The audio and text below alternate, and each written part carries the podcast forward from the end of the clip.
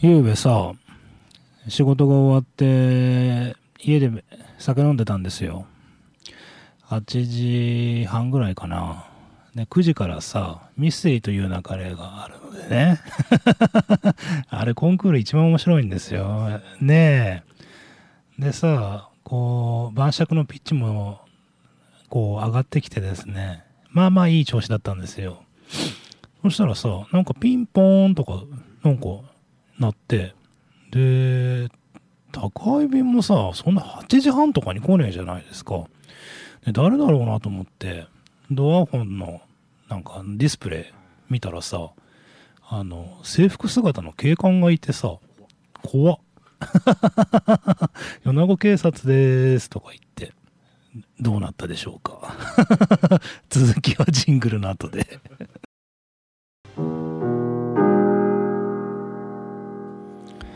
世界8億2000万のヘビーメタルファンの皆さんおはようございます。帰ってきたヘビーメタルの逆襲の時間です。この番組は FM 放送周波数 79.8MHz またダラズ FM のインターネット放送はパソコンからサイマルラジオで。さらに無料音楽サイトリッスンラジオを通じて全国どこからでもお聞きいただけます。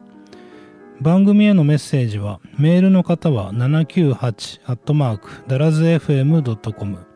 ファックスの方は0859-21の7878でお待ちしています。娘がさえっ、と春から中学生なんですね。もうそんなになるん。なんでよその子って早いんだろうね。うん、いや、それでさ、制服を買いに、まあ、かみさんが行ったんですけどね。で、まあ、某デパート、百貨店に買いに行くわけですよ。で、そしたらさ、まあ、そのかみさん曰く、なんか、夏服と冬服と、なんかレジを変えてくれみたいなこと言われたんだって。うん。で、そもそもさ、あのちょっと近年、あんま見たことないよねっていうぐらい、こう接客にやる気がない っていうわけですよね。で、おまけにその、もう現金ですよね、みたいな。それでさ、いやいや、か、え、カード使えないですか？みたいな話になったら、まあ、しぶしぶカードなんでですけど、なんかさ、80年代、あの、クレジットカードがこの日本に、社会に出回ったばかりの頃ってさ、え、カードって何ですかみたいな。ゲップですかみたいな。ね？ゲップって それでさ、あの、カードをさ、なんかこう、なんだあれ、こう、副車のさ、こう、重し乗せてやるやつにこう、挟んで、こう、ガッチャンとかってこう、ガッて圧をかけると、副車のところにそのカードの番号が、こう、印字されて、まあ、印字っていうか、副車になって、うん、押されて副車になって、それが店側の控えになるっていうのがありましそういう、博物館とかに行けばあるじゃないですか。ね？その欧米に行くと、なんか昔はこれで通信をやってましたっていうファクシミリなるものが、こう今て、あの、ね、博物館にあって、それ日本で今でも現役で皆さん使ってるっていう、まあすごい時代なわけですけど、まあファックスの悪口言うと僕1時間経つんで、まあまあそれは置いといて、そういうさ、こうクレジットカードをガッチャンとか、こうガラガラガラガラってやる機会あったんですけど、なんかさ、それだったんだって。このさ、いや、この、このコロコロナ禍も含めて、こうデジタル化とかオンライン化っていうのがこれほど進んだ世の中で、そう、未だになんか、すすごくないですか？スワイプとか。じゃなくて。いや、いやなんだったらさ各種ペイがあってあもう自分自分でこのカードピッてやったらさ今どこでもデビットカードとかクレジットカードとか別にそれで済む話じゃないですか楽じゃん。でさそれはねあのうちのかみさんがこう笑いながらそういう話俺と違ってうちのかみさん優しいんであのそういうのには別に怒ったりしないんですよ。だけどあんなのなんか子供の時以来に見たわみたいな感じでこう話するわけですよね。でさ俺なら切れてるなと思うんだけど いやまあさで何またさあの悪口とかってまあ叱られるんですけど、まあ、結局さもう制服もうそれこそさもうすごいビジネスモデルなんですよ また例によって。だからもう本当に40年前のまま止まってもああこの人たちお金儲けができるっていうその制服ビジネス。ね。それだってさもうそこで買うしかないんだからうん。うん。昔で言うとこのその殿様商売っていうかさその顧客満足度を上げようとかそういうだからさ、まあ、よく役所がさいろいろあの批判されてまあ僕もわからないでもないですけど今市町村の窓口とかみんな結構頑張ってますよ。大変ですよ。あの税務署の職員の人だってね今みんな窓口の人優しいですから。奥から怖い人出てくるけどね。いやまあいいんだけどその話は。だけどさここにもいたかと思って。うんそれでさ百貨店の売り上げ落ちてるとかさなんか言うわけでしょ？まあ当たり前じゃん、女。アマゾンで買った方が100倍いいじゃん、そんな。2秒でワンクリックでさ 決済もできるし、だからあの制服ってさ、本当あの、なんとかならないのかね、本当に。で、学生服はさ、風穴開いてるんですよ。今、楽天とかオンラインで、うん、もう、その、あの、なんだっけ、それこそ百貨店なんかで買うのの、もう半値以下ですよ。うん。で、一昔前はそのサイズの、採寸の問題っていうのがあったんですよ、オンラインで。だけどもう今民間サービス賢いですから、試着用の制服っていうのをまず一回送ってくるんですよ。あの、元、向こう持ちで。で、サイズあったら、それ返すじゃないですか。そうすると今度はそのぴったり合ったサイズが送られてきて、でも値段は百貨店で買うより半分ぐらいっていう。だけどさ、また学校がバカだからさ、あの、いや、ほんと学校バカだなと思うんだけど、あの、制服は百貨店で買えとか言うんですよ。そういう、そういう紙がこう入ってるんですよ。学校から配られなんしてのなんでおめえらはそんなこと言うんだよと思って。うん。いや別にさ、長蘭とか短蘭とか買おうとかって話じゃないじゃないですか。そんなんどこで買ったっていいのに決まってんのに、どこかで買えとか指定してきて、こいつらほんとバカだなと思うんですけど、なんかあれ、ちょっと、なんか、なんでみんなまた保護者とかもなんか声上げないんだろうね。まあ誰か本当のこと言えばいいと思うんですけどね。まあいいや。えー、1月の番組は、えー、そんな、えー、バカがたくさんいる 学校の先生を 35年もやってきた挙句に、えー、地球に帰ってきたですね、えー、ダミアン浜田陛下のダミアン浜田ズクリーチャー、えー、魔界美術館アルバムの特集をしています、えー、お聴きください。失楽園は再び。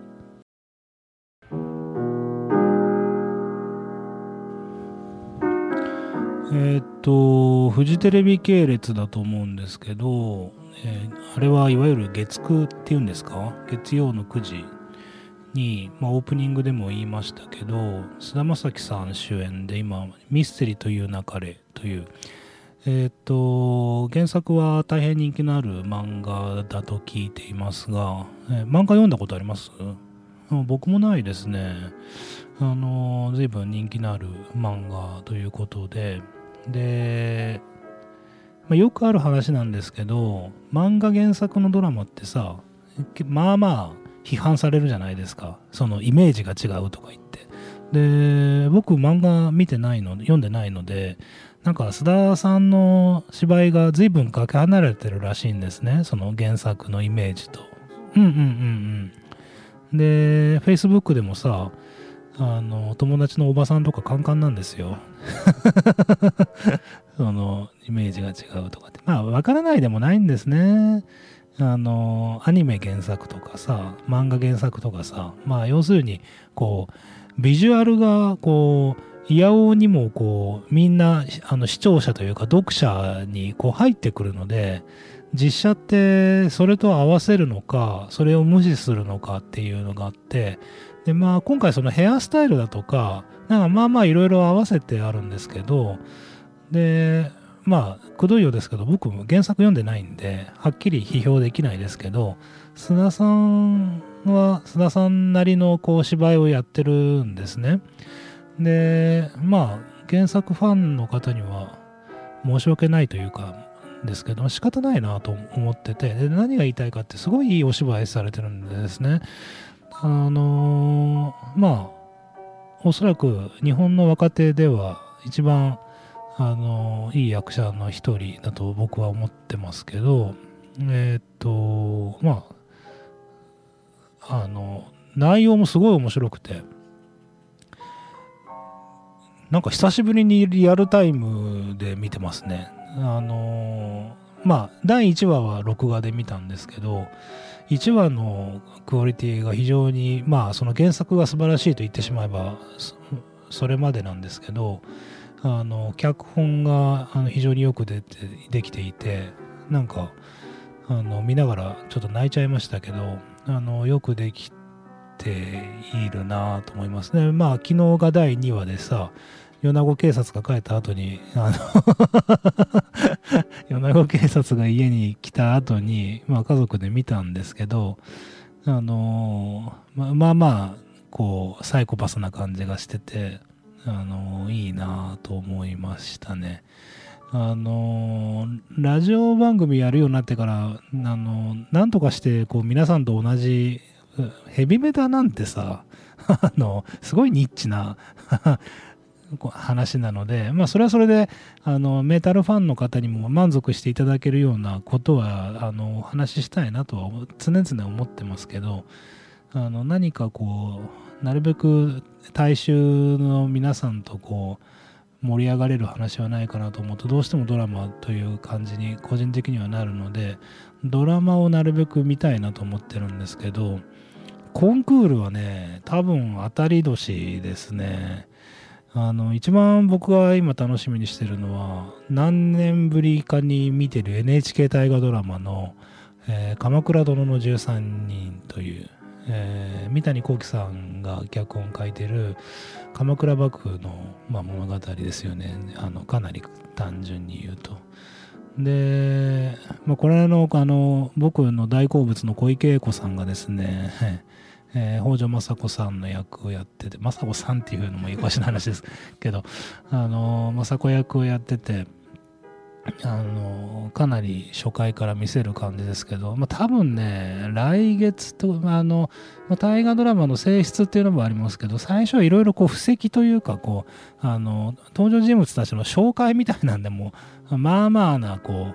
う、あの、時間がかかるので、あの、面白くなるのに時間かかるんですよね。で、そんな中、なんか三谷さん、なんか笑わせどころをこういろいろツボを入れ込んでて、初回から笑わせてはくれてるんですけど、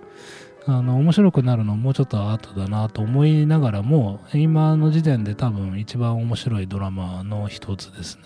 僕あんま時代劇とか全然好きじゃないっていうか歴史に疎いので、あの分かりにくいんですけど多分歴史好きの方にも満足いただける内容になるんじゃないかなまあ大河ドラマだから当たり前ですけど、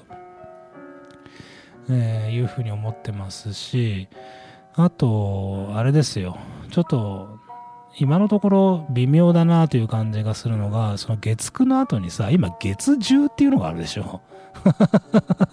本当よくわかんないですけどね。まあまあ、あの、やればいいなと思うんですけど、あの浜辺美波さん主演の「ドクターホワイト」っていうそのもうあの医療系ね反則ですよね。もうとりあえず病院テーマにしとけば一通り盛り上がるじゃないですか。なんかそうなんかあの、シンコロにこういろいろ右往左往する、なんか病院のドラマとか やればいいな、なと 思いますけど、まあまあ、またそれ言うと叱られるんで、あれですけど、そう、で、ドクターホワイトがね、始まってて、で、あの、そんなむちゃくちゃ好きっていうわけでもないですけど、なも浜辺美波さんって日本を代表するあの美人の一人なので 僕に言わせれば、まあ、あの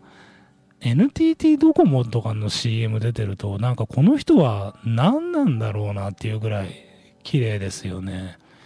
大体、あの、僕の持論なんですけど、日本で一番美しい女は NTT ドコモか JR の CM に出るっていうのが僕あって、その時代の一番、その最大公約数的に、あ、この人って美人だよねっていうのは、あの必ず NTT ドコモか JR の CM に出るっていうのが、これ僕の持論なんですよ。わかるよねあの、NTT ドコモなんかさ、あの、広末涼子の時代からね、りょうちゃんがさ りょうちゃんがあのポケベルの CM してた頃からさ、もうドコモは必ずその時代の一番旬な女優を起用して、で、今、浜辺美波さんが CM 出てるんですけど、なんかもう、相変わらず圧倒的なクオリティだなと思って、まあすごい美人なんですよ。橋本環奈か浜辺美波かっていう感じなんですけど、あのー、で、何が言いたいかってね、ドラマがね、いまいちなんだよね。あの、いや、いまいちっていうか、あの、頑張ってる感はすごい出てるんだけど、ちょっとね、あの、記憶喪失の役はさ、浜辺さんにはちょっとまだ荷が重いんだよね。あれ相当演技力が必要だと思うので、あのー、頑張ってるんですけど、まあだから何が言いたいかって、まあ、あの、浜辺さん可愛いんで、1時間もうそれで過ごせるんですけどね。もうそれだけで過ごせるんですけど、なんかちょっともう一踏ん張りというか、あの、頑張ってほしいなという感がしますね。あの、皆さんコンクールで、どのドラマが一番好きでしょうかさあ、えー、ダミアン・ハマダズ・クリーチャーズの、えー、特集本当このバンドいいなと思いますけど皆さん、えー、いかがですか、えー、お聴きください「魔女の翼」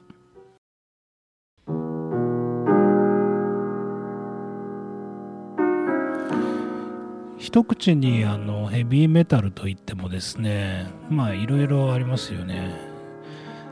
あのなんかこう何々メタルとかいうの大好きじゃないですか。デスメタルとか。ジャーマンメタルとか。何なんですかねあれね。分かるような分からないような不思議なジャンル分けがありますけど。でまああのいろんな方がいると思うんですけどそのまあ先週も世紀末の話しましたけどその今回特に改めてというか思うのはその世紀末の音楽性とかまあ当たり前なんですけどね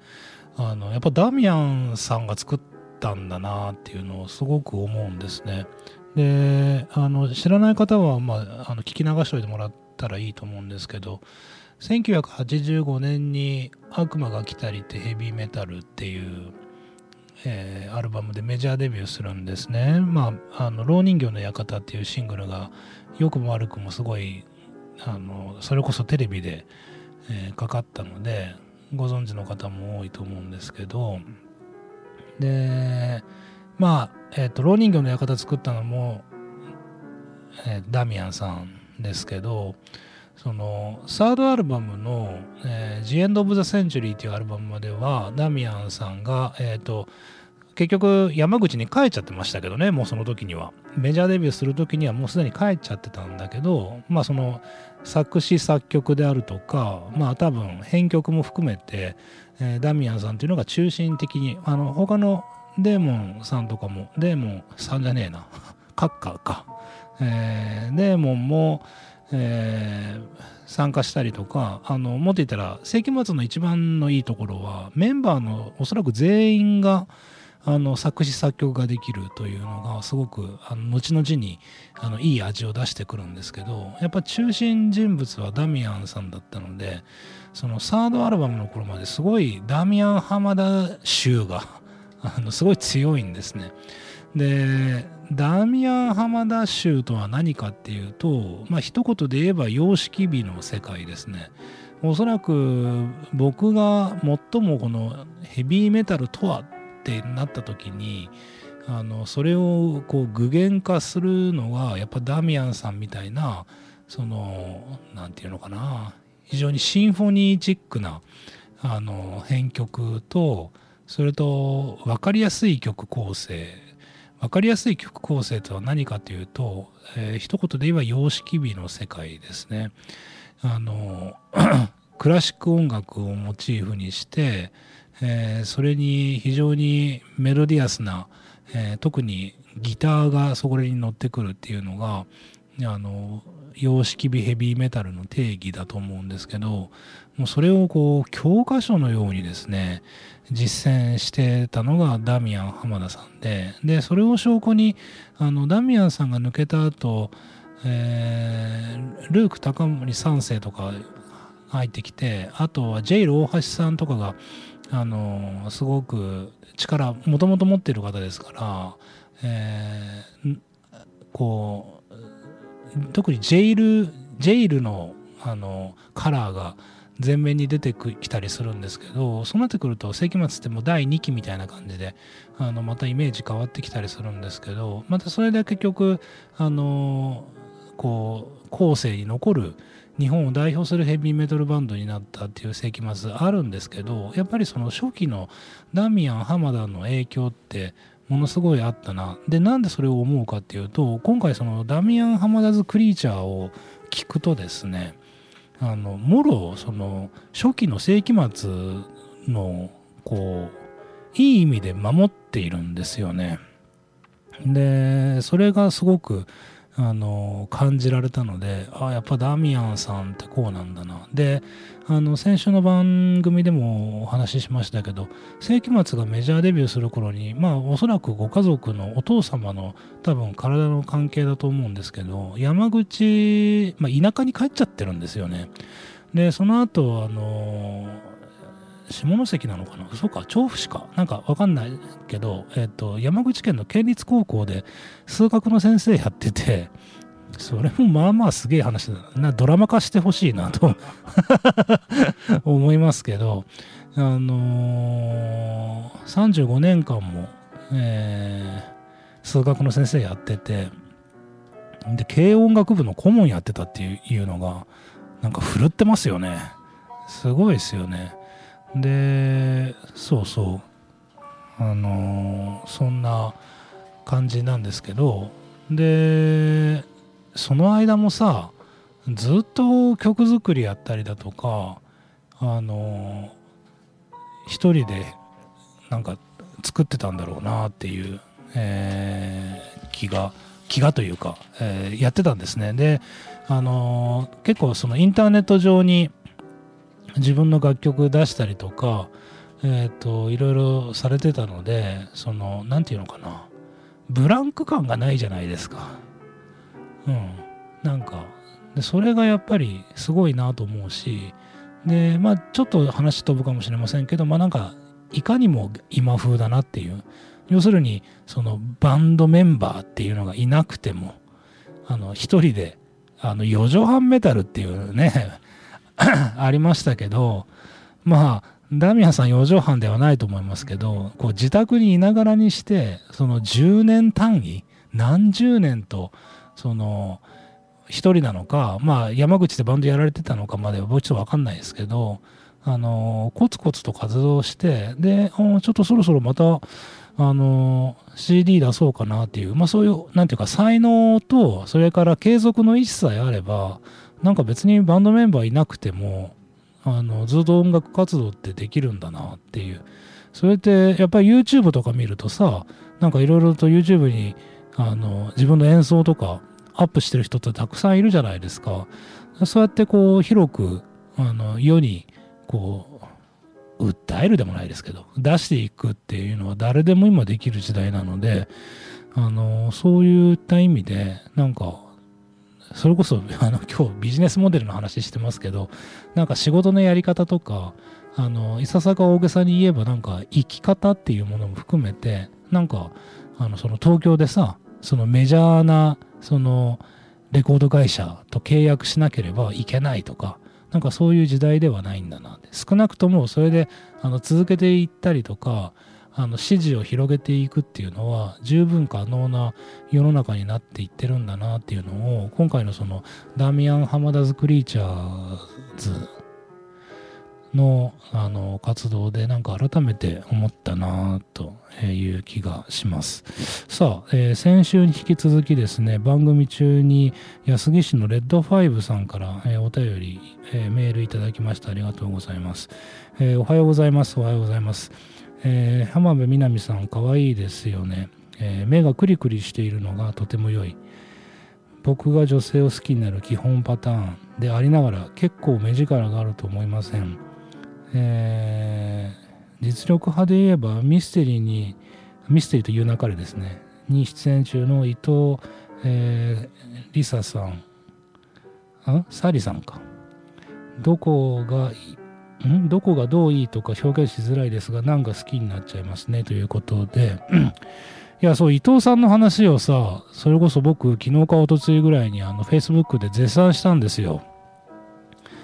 いいですよね。で、あの、ちょっとまた不謹慎というか、あのそんなさ、めちゃくちゃこう、美人でもないじゃないですか。だけど、なんかこう、ああいう実力派の女優さんがあの活躍するってあのすごくいいなと思ってて。でそうあの浜辺さん例えばね 浜辺さんとかその日本を代表する美人なんですよ。そのくどいけど俺はあんま好きじゃないけどね。あのそんな個人的思考としては。だけどあのその客観的に見てあの橋本環奈さんとかさもう千年に一度なんですよ。うん、菅原道真公以来の逸材ですから 逸材ですから。だからそれと天部さんってねあの人だかかか金沢かなんかの出身でしょ？ねえ。金沢1万年に1人の逸材なんじゃないかな金沢にとって。いやいやいや。本当に。それぐらいですけど。あのー、な何の話したいかったんだっけ？あだからそう浜辺さんみたいなその美人が出てもあのー、いいんですけどやっぱりそのお芝居なんでねあのー、芝居の上手い人がこうきちんと活躍してるっていうのはすごく嬉しいなと思うしやっぱりそうであるべきだなとあの改めて思いまあ要するにいろんなのがあっていいっていう話なんですよね。まあ可愛ければそれでいいじゃねえかっていう話もあるし、